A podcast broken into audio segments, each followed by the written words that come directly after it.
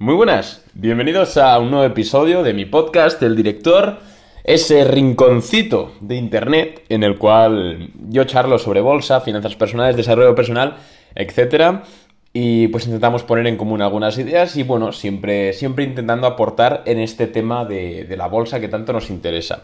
Hoy vamos a hablar, hoy voy a intentar arrojar un poco de luz sobre el tema de una de las preguntas que más se repite o más se me repite tanto en Instagram, que por cierto podéis seguirme si no lo hacéis, como en Twitter, como propia, propios conocidos míos que me preguntan, oye Arnau, eh, ¿cómo puedo hacer esto? ¿no? Y la pregunta en cuestión es la que da nombre a este episodio. Que dejadme que me acomode un momentito, que pongo esto así.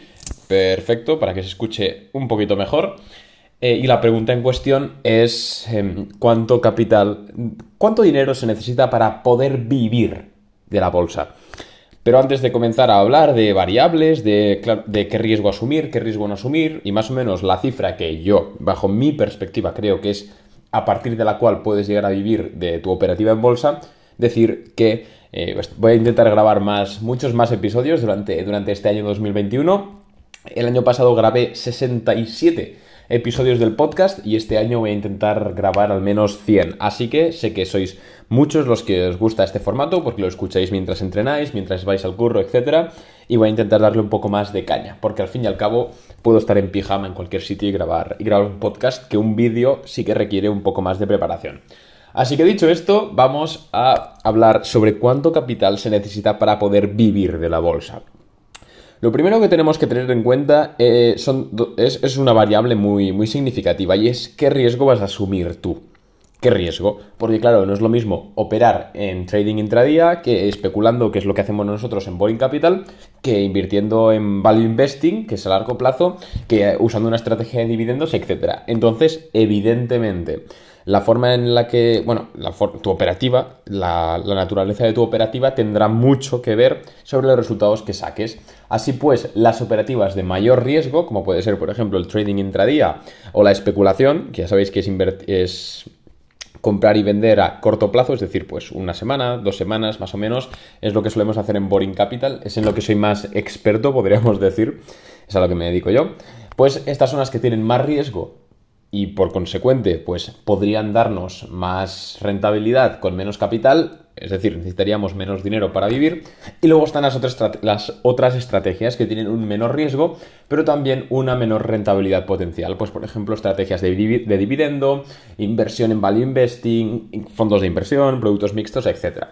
Entonces, yo creo que hay que optimizar todo esto. Evidentemente, yo ya sabéis que no soy muy amigo del day trading. A mí no me gusta, no me gusta nada creo que te estás jugando mucho dinero por una cosa que es muy volátil y además es... Eh, pues que cualquier cosa que ocurra te puede, te puede destrozar la operativa. Por ejemplo, si estás invirtiendo, por muy clara que veas una figura técnica en el day trading, si justo en ese momento tú te pones corto y entra un institucional o entra un pez gordo o algo, o, simplemente te comes un, falso rompimiento, te puedes quedar pobre muy rápido. Y sobre todo para los que estáis empezando el day trading, la verdad es que yo no lo recomiendo nunca. Nunca. Alguna vez sí que lo hago, pero casi nunca lo recomiendo. Luego tenemos la especulación, que esa sí que es la que me gusta más, que es básicamente eh, realizar análisis técnico fundamental en, empresas sobre todo small caps y medium caps, con el objetivo de invertir y que pues en unos 2, 3, 4, 5, 7 días eh, se dispare el precio entre un 10 y un 30%. Es lo que solemos hacer, ¿no? Nos, nos, nos, está saliendo bien de momento. Entonces, para optimizar esto, vamos a intentar asumir, voy a intentar dar el capital mínimo que necesitamos para, dependiendo de cada, de cada nivel de riesgo que escojamos, dejando aparte el day trading, que no lo recomiendo y no voy, y no voy a hacer alusión a él. Pero antes también te voy a comentar una cosa. Y esa cosa es que no operes, es decir, todo esto, todos estos valores son para gente que tiene idea de cómo especular. Es decir, no escuches esto sin saber casi operar a nivel de análisis técnico, análisis fundamental o lo que sea. Si, si no sabes especular, no, no, creas que aunque tengas el capital vas a poder vivir, ¿no? Porque vas a perder dinero. Recordemos que su capital está en riesgo. Entonces, hay que tener cuidado y siempre antes de invertir en bolsa hay que estar formado no lo siguiente. Porque estás compitiendo contra las mentes más brillantes del mundo. Eso es así. Entonces, pues qué menos que formarte, devorar libros, devorar vídeos, devorar podcasts, En este podcast tienes una muy buena base, pero por supuesto hace falta mucho más. Análisis técnico fundamental. Entonces, por favor, no hagamos estupideces y no perdamos dinero en bolsa. Así que primero vayamos a formarnos y vamos invirtiendo de un nivel de riesgo bajo a más alto. Pero dicho esto, cierro el paréntesis y vamos a hablar sobre cuánto capital se necesita. Bueno, eh, yo ya os, voy adelantando que menos de 10.000 euros no vas a poder vivir de la especulación o de invertir. Punto. Con menos de 10.000 euros no se, puede, eh, no se puede vivir de la bolsa.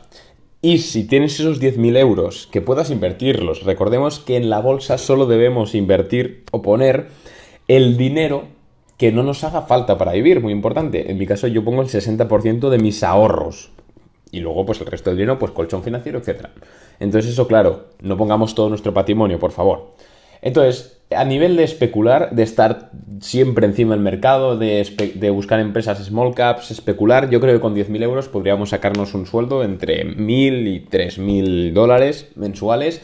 Como os digo, haciéndolo bien es una media, meses irá mejor, meses irá peor, etcétera, pero más o menos con 10.000 dólares podríamos tener una cartera aproximada de unas 5 o 6 compañías, 7, y más o menos pues ir sacándoles una rentabilidad mensual a nivel de, especular con ellas. Como os digo, hay mucho riesgo, no os toméis este episodio como ningún manual, simplemente es para dar un poco de luz y pues para dar algunos parámetros en los cuales fijarnos. Luego, si lo que tú no, si tú no quieres correr tanto riesgo como la especulación y quieres, pues, por ejemplo, ir a un programa de riesgo mixto, es decir, pues la mitad de la cartera especulando y la otra mitad de la cartera en empresas grandes, que eso es lo que hacemos en Boring Capital, ¿no? Pues no sé, las típicas Google, Amazon, tal, y luego ya sí, una, la otra mitad del capital, pues en empresas más pequeñas que haya más riesgo. Pues aquí yo creo que a partir de unos 35.000, 40.000 euros, dólares, eh, puedes, puedes vivir de la operativa, siempre y cuando en ese momento justo no haya un, o con el peligro de que en ese momento haya un revés del mercado y todas tus empresas value que tenías como, como cimiento de la cartera, ¿no? Esas empresas grandes, pues si se desploman vas a tener que hacerlo muy bien en tu operativa de especulación. Pero no suele ser, no suele pasar, suele pasar cada 5 o 6 años, así que más o menos unos 35.000, 40.000 euros para vivir de, este sistema mixto. Luego, ¿cuánto se, se necesita para vivir tranquilo de la bolsa? Es decir, a nivel de value investing, de yo me pego mi mes analizando muchas empresas y considerando que vayan a irse revalorizando, incluso empleando estrategias de dividendos. Pues aquí creo que a partir de 80.000 euros, 80.000 dólares, se puede vivir de los rendimientos que, por un lado, den los dividendos de empresas que tengamos y, por otro lado, den las propias revalorizaciones de, esas empresas. Así que espero haberte, haberte resuelto la duda. Ya sabéis, siempre eh, cuidado, hay que formarse muchísimo. Sobre todo, cuanto más riesgo estemos asumiendo, más formados tenemos que estar. Eh, si es verdad que para invertir en un fondo de inversión, pues puedes hacerlo sin, saber prácticamente qué es un stop loss. Pero yo siempre hago alusión a la formación, que es la mejor forma de, de no solo no perder dinero, sino que ganarlo. Así que espero que te haya gustado el podcast. Si ha sido así, házmelo saber por Instagram y nos vemos en el siguiente episodio. Un buen abrazo y feliz 4 de enero.